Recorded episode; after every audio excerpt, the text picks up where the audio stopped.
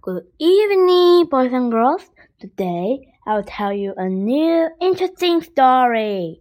A story name is Goldilocks and the Three Bears.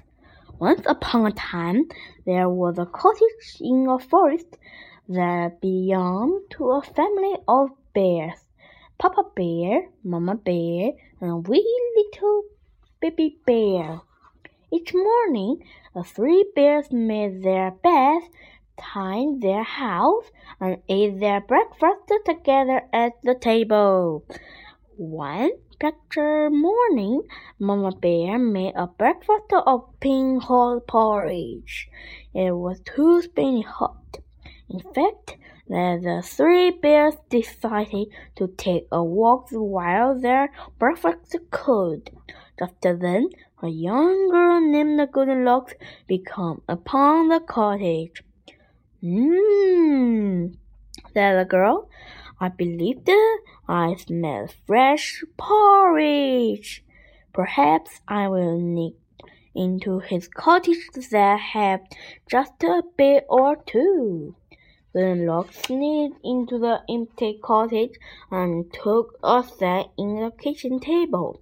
He took a bit of Papa Bear's porridge, but it was too hot. He took a bit of Mama Bear's porridge, but it was too cold.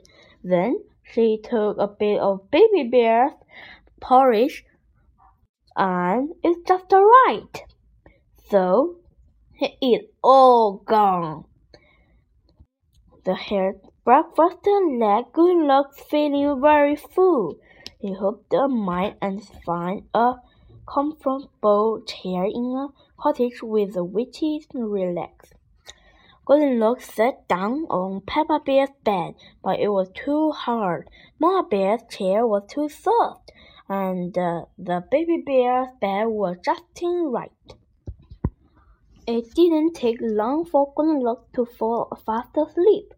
Little did she know, however, that as exactly moment the bear family was finished their morning walk, that the porridge would be cool enough to eat. Papa Bear, Mama Bear, and Baby Bear sat down at table for breakfast. Hmm, Papa Bear grew. It seems that someone had been eating my porridge. Oh, don't be silly, replied Mama Bear.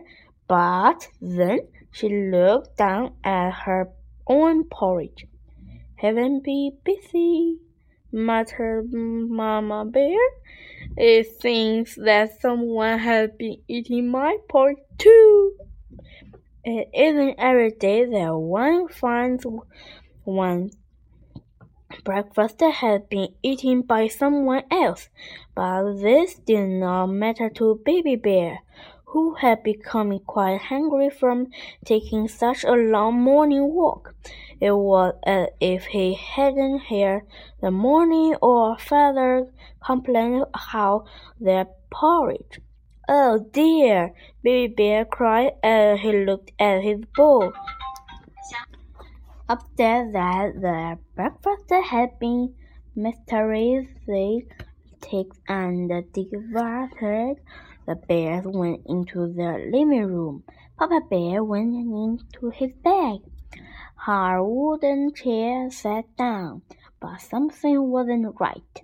What? he roared, jumping up from his seat. Someone has been sitting in my chair. Mama Bear was sure that her husband was just being silly. That is, until she sat down in her own chair. Craculus, she declared. It seems that someone has been sitting in my chair too. Baby Bear was still fallen from finding his porridge that eaten up.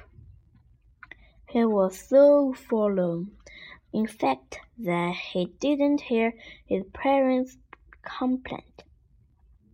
With a frown and a pout, he flopped into the where is the small chair and bin? Ilk, Baby Bear squealed. Someone has been sitting in my chair. And it was smart to bits and pieces. Each poor broken chair, said Papa Bear. What happened here? The three bears decided that Quiet and Snap would help them uh, uncorrect. Wait, Uh, commanded Papa Bear. First the baby bear porridge was eaten, then his little chair was broken. Let's shall check his little baby were tearing to our orange rooms. The bears entered Baby Bear's bedroom. Papa, cried Baby Bear, someone is sleeping in my bed. Sure enough, there was small belonged hard hair snapping in Baby Bear's bed. The bed just stared shook. It was that a moment that Goldilocks woke up. He saw three large bears looking down at her. She was so frightened that leaped out a window. Goldilocks ran away as fast as he could. He never went back into part of the forest again. And she never ever ate another bit of porridge. The end. Goodbye. Thank you for listening. See you next time.